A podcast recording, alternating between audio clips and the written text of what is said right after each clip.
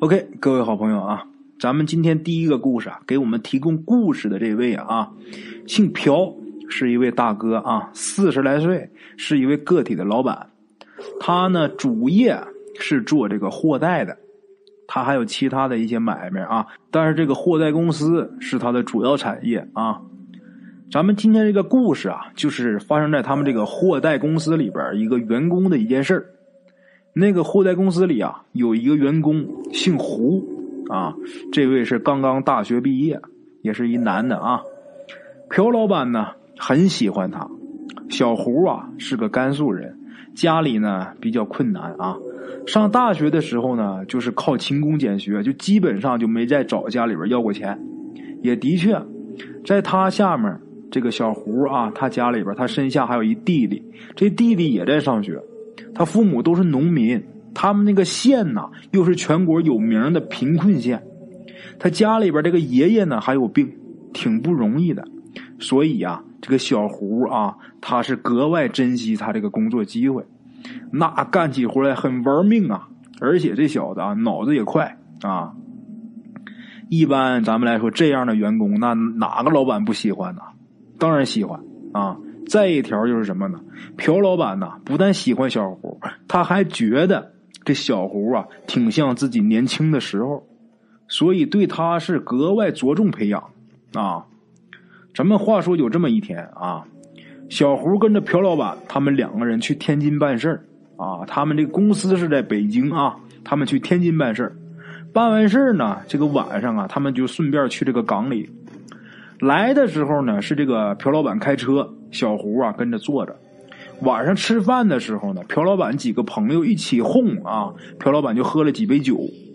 那么去港里呢，朴老板就开不了车了，就是小胡开。这个朴老板也怕他是刚拿下本啊，天津的路他也不熟，所以朴老板特意说呀：“咱们绕一绕啊，咱们走快速路。”开着车呢，啊，这空调这一吹呀，自己再喝点酒，朴老板就有点迷糊了。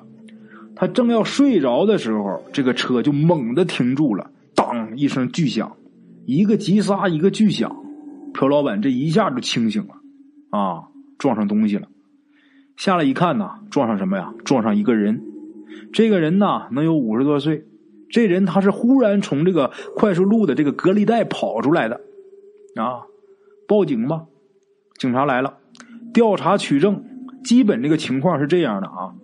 是有监控啊，他们车上也有行车记录仪，就从这里边看是这么个情况。被撞的人呐，五十多岁，就是在附近住的，当天出来是买酒。他之所以过街买酒，是因为啊，这家烟酒店有促销活动，比他们那边便宜一点。他为什么要从这跑过去？其实离他不到一百米远的地方就有过街天桥，但是啊，他这人横穿穿惯了。他穿快速穿习惯了，所以今天他也是如此。就这一百米他也不愿意走啊！但是他没想到天黑呀，这隔离带上又有不少这个灌木，开车的人呢是肯定看不到他在隔离带上的啊。而他呢，他认为反正车不敢撞他，所以啊，他也就是看了一眼，一看啊，这离得近没有车啊，远处有车，然后他就一边低头点烟。然后一边就下隔离带啊，就往对面跑。大家想一想啊，他点烟这个功夫啊，掏烟点烟啊，就得有半分钟一分钟的时间。这一分钟的时间呢，在这个快速路上的车呀，就能跑一千米。你刚才点烟之前看是这附近没有车，但是这烟点完，那可就有了。他一下这隔离带，小胡这车啊，他烟刚点完，小胡这车正好开到这儿。啊！等看到他之后呢，小胡踩刹车已经刹不住了。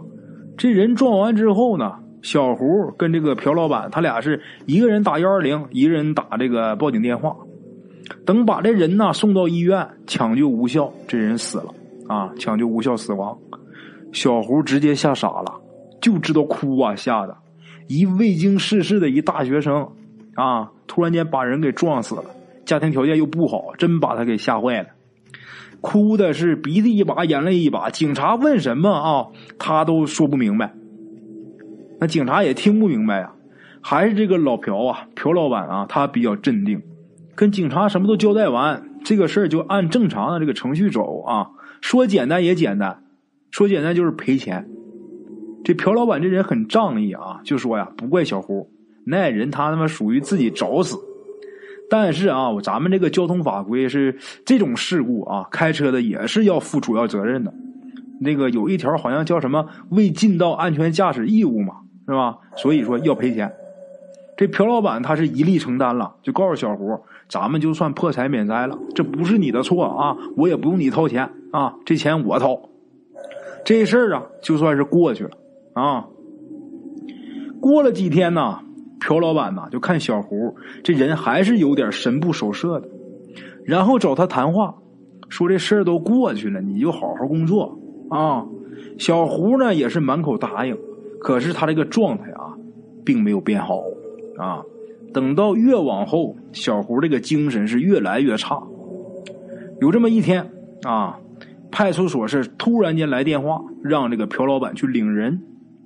等朴老板到了派出所一看呐。要领的人是小胡啊，那朴老板赶紧问小胡犯什么错了呢？这警察告诉他呀，扰乱社会治安啊，怎么回事呢？这警察呀就说小胡啊，他那天在大街上就拦人呐，见人就拦着人，给人磕头，拉人家腿啊。这好在拦的都是男的，不然非得让人家给当成变态不可啊。就这么的啊，虽然说拦的是男的，是没把他当变态。那他挨打了呀，啊，让给打了。这个朴老板一看小胡的脸上好几处伤啊，然后朴老板呢跟他说话，这小胡啊也不回答，就知道这个缩在墙角里边发抖啊。警察就说呀，你也别费劲了，我们去的时候啊，把把他带到车上的时候，他就一直就这样，要不然咱们怎么给你打电话呢？问他他也不说话，他手机里头啊头一个号码就是你的。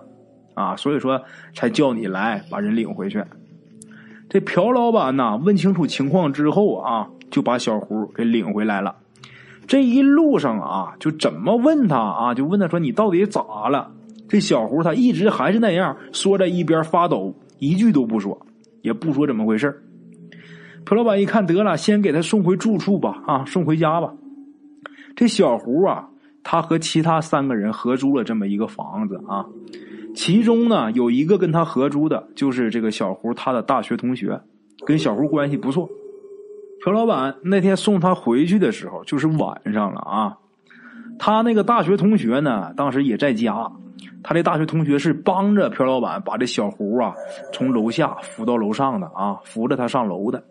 朴老板自然要跟他这个同学打听一下，到到底这是咋的了，得问明白呀，是吧？这孩子咋回事啊？这个小胡他这个同学就给朴老板倒了一碗水，就告诉朴老板啊：“您坐着，我慢慢跟您说啊。”这事是这样的，他不是撞死人了吗？回来之后那两天，他天天就说呀：“那个被他撞死的那个死者满身是血的站在他面前，站在他眼前，要让他赔命。”刚开始的时候白天还好一点，就说那个鬼只是晚上来。后来啊，就听他说，白天有时候也会出现，啊，朴老板就说：“你信呐？”他这同学呀是个胖子啊，看着挺魁梧的，但是他这同学一说这事儿的时候，明显也能看得出来很害怕。他告诉朴老板呢：“我刚开始不信呐，我还笑话他呢。有那么一天晚上，小胡起来上厕所。”我也被吵醒了，我就在后面也跟着去了。小胡他没发现啊，没发觉我在后面跟着他。他一进厕所，小胡就惊叫一声摔倒了。然后我就睡眼朦胧的啊，我一听见这声啊，我就赶紧一抬头，我真看见厕所里边有个雪人啊，恶狠狠的指着小胡，好像是在那骂他。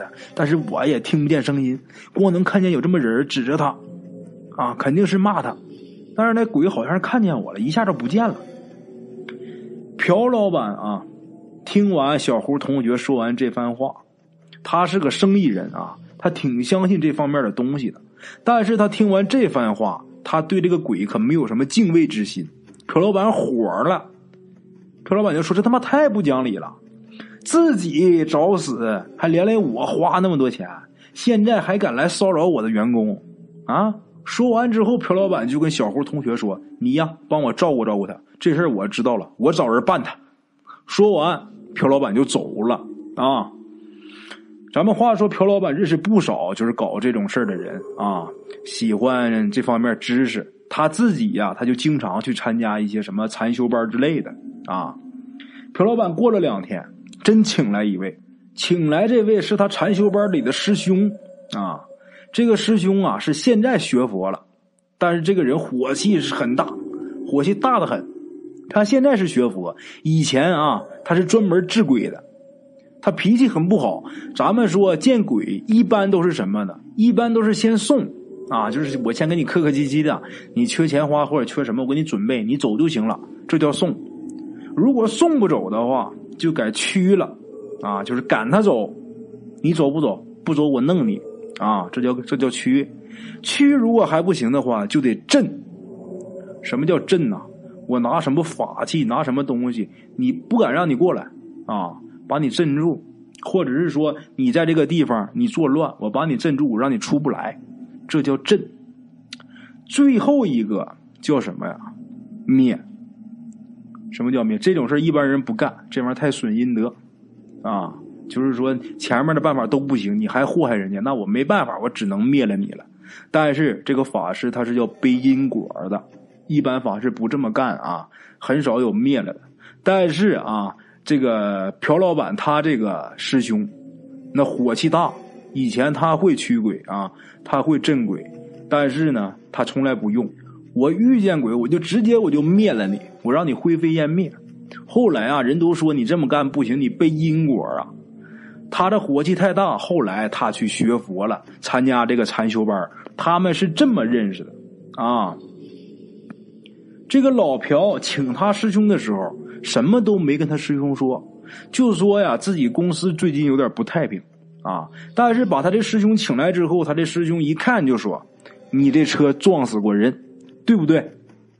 这朴老板呢就跟他说：“你可别来江湖那一套口气啊！你有啥你就一气说。”他这师兄就说呀：“有个鬼在你车上住，但是啊这鬼可没跟着你，你气旺他跟不了你，他跟着一个总能看见你的人。”还是个男的，朴老板一听啊，罢了，真有本事啊，看出来了，说的真准。然后就问他的师兄：“你有办法没？”他这师兄说：“想治他很容易，但是现在咱学佛了，我也不想灭了他，想赶走他也容易。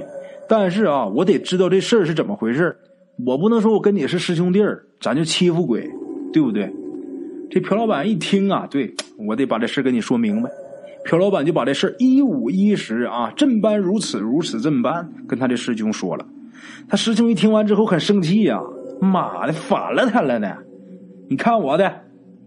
然后他的师兄啊，回家拿来一个小瓶拿着这个小瓶啊，绕车走了一圈然后就指指这车前面那个地方啊，就说是这地方撞的吧。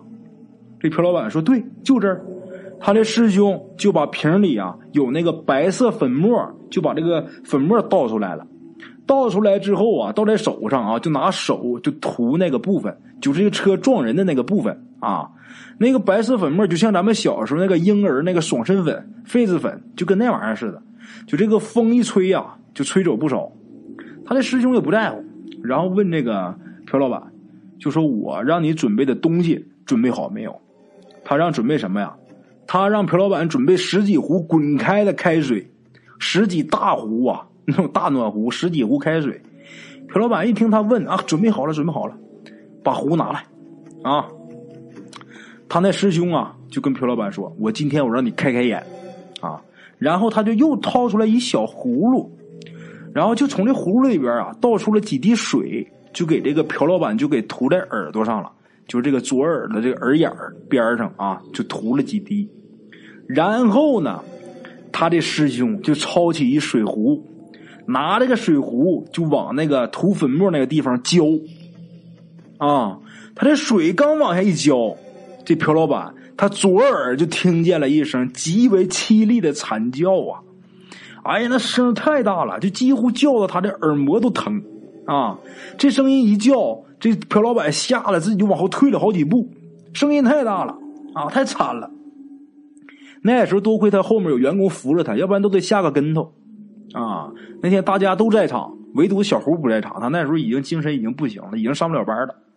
接着，他的师兄是一壶一壶的浇啊，然后那个叫声啊是一声比一声惨。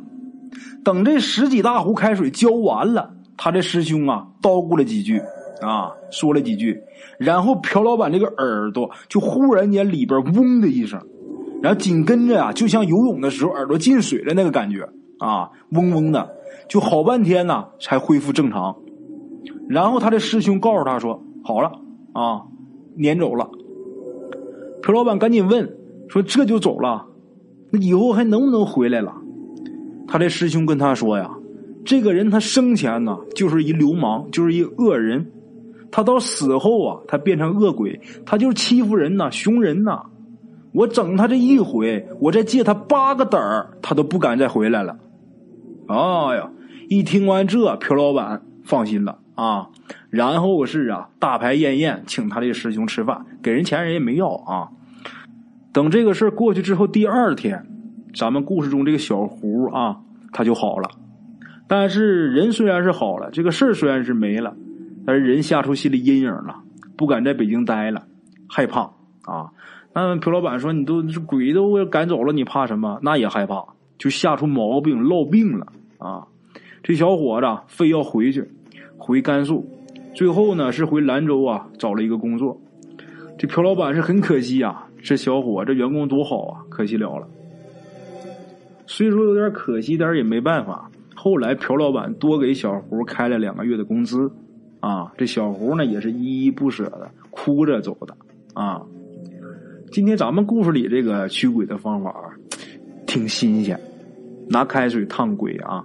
咱们正常驱鬼的方法，咱们都知道啊。公鸡血驱邪避鬼，黑狗血辟邪挡煞驱鬼，是吧？还没听说过这个拿这个开水烫鬼的。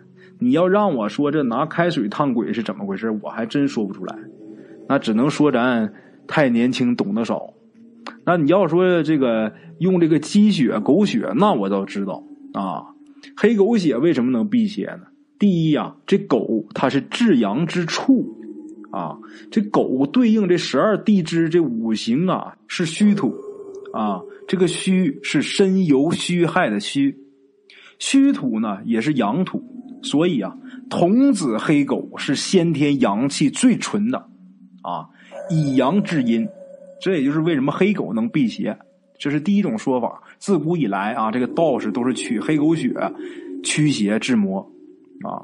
还有第二种说法，就说这个传说啊，杨二郎坐下这个哮天犬，就基本他这个通体都是黑色的，它是黑狗。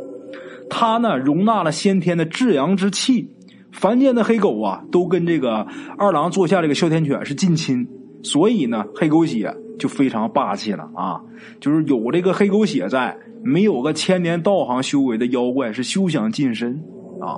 这是第二种说法。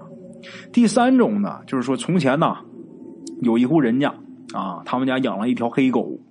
有这么一天呢，家里有一个孩子生病了啊，这条黑狗呢，莫名其妙的就在房上啊，他们家房顶上趴了一天。然后这家人以为这孩子生病是因为黑狗上房造成的，所以呢，这家人就把黑狗给打死了。结果呢，黑狗死了，孩子呢也跟着一命呜呼了。后来呀，据说这个孩子原是文曲星下凡啊，这个黑狗有灵性，上房顶是为了压住啊下界星君灵台，让那个天界呀找不着他啊。这是一个传说，所以啊，道士们呢都用这个小刀在这个黑狗这个后腿上取这个狗血，配合使用，以增强这个功力。啊，这都是传说，但是就是说，在这个狗腿上取血这个事儿啊，虽说这玩意儿是不杀狗，但是从这个佛教角度来讲啊，这也是种下孽障。那狗多遭罪呀，你嘎它它多疼啊！所以说万不得已呀，大家也别用这个黑狗血啊。这是关于狗能辟邪这个事儿，这是有根据的，它是根据哪儿它就能辟邪，这个我清楚。你要说这个用开水这个烫鬼是怎么个事儿？这我真说不明白啊！咱也别卖大，不懂就是不懂，咱别装。但是他这东西，我敢肯定，他这是一偏门就是他治鬼的这个方法是一偏门啊。黑狗咱们知道是至阳之物啊，公鸡也是，公鸡也是至阳之物。公鸡在民间呐，那用的是更普遍。黑狗一般都是辟邪啊、驱魔呀、驱鬼呀用它。但是公鸡呢，用处就太多了。一般咱们知道啊，领魂鸡，领魂鸡用的可都是真公鸡。那么说，为什么啊要用这个公鸡呢？因为啊，据传说，就是这个在做完法之后，人这个亡灵是能附到这个公鸡身上的，其他的动物人附不上，唯独这个公鸡啊，这鬼魂能附得上。附上之后呢，你拉着这只公鸡回家，就相当于拉着这个亡灵回家。过去有不少这个客死异乡的，咱们中国人的传统就是死后必须得归家，啊，就死在外地了。这个人这尸首弄不回来怎么办呢？把这魂牵回来，魂引回来啊，或者说往回呃运尸首的时候，这个公鸡呀也得是在前面引魂的，这引魂鸡。像有要过河的，咱们说，嗯，这个人呐，这个亡魂是过不了河、过不了桥的。啊，过去传说就得用这公鸡，让这人这魂啊附在这个公鸡上啊。这公鸡过河过桥的时候，它只要一叫，这亡魂就能顺利的过河过桥啊。那么说公鸡要不叫怎么办？这就得孝子啊，他一般都是孝子这个儿孙啊，抱着这个灵魂鸡过河过桥的时候，就得拿棍打这只鸡，让它叫，想办法让它叫，只要叫出声了，好了，这灵魂能跟回来了。这亡魂能跟回来，啊，这是这个引魂鸡的作用。还有一个，这大公鸡能辟邪，还是啊，就比如说有人客死异乡，他需要走河运的时候，在河上运的时候，一般这个棺材这个尸首装棺材里边，然后上船，那不行。一般这个棺材里边装上死人了，这就叫实心棺材。这种棺材过河是大忌，龙王爷不让过。就是到河中间，这船必沉，那怎么办？那不用船运不回来，必须得坐船，怎么办？就得弄一公鸡，把这公鸡呀放在这个船头上啊。这公鸡只要一叫，这龙王爷得给三分面子，而且这船在开之前啊，要往这河里边扔活供，叫三牲供，牲是牲口的牲啊。像过去有钱人家扔三牲供，扔真的呀。猪、牛、羊就往河里推，这个三牲供扔到河里之后，保证这条船顺顺利利、平平安安的过黄河、过长江，没问题。啊，奇怪，真奇怪！你要不扔，哎，就爱出事那么说，穷人家扔不起这真的牲口怎么办呢？扔馒头。这馒头啊，拿这个公鸡船头不是有一公鸡吗？拿这公鸡这个鸡冠上的血。把这鸡冠血呀，拿毛笔蘸着，啊，站着完之后呢，在这个三牲供上画。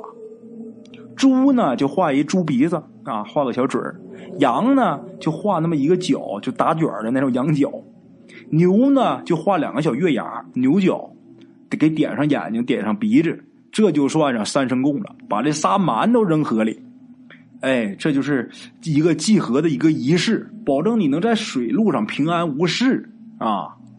这是这个公鸡的用途。其实公鸡的用途还有很多，就各地的风俗不一样啊。过去像这个福建那一带啊，讲究用这个公鸡呀，跟人拜堂成亲。就比如那福建那边打鱼的多呀，一般说定亲了啊，定今年什么什么时候结婚，但是这个新郎官出海打鱼了，出海打鱼到结婚的日子没回来，怎么办呢？就得呀，由这新郎家这个小姑子啊，抱着公鸡。小姑子抱着公鸡呀，跟这新娘拜堂，然后呢，把这个公鸡跟这新娘一起入洞房。还有那么一句话，这句话呀，应该是叫“阿姑带拜堂，公鸡陪洞房”。什么意思？小姑子抱着公鸡啊，带这家这个男的，带他哥哥跟这嫂子拜堂。拜完堂之后呢，这公鸡跟这个女的入洞房。这只鸡一直得在他这个洞房里边养，不能出去啊。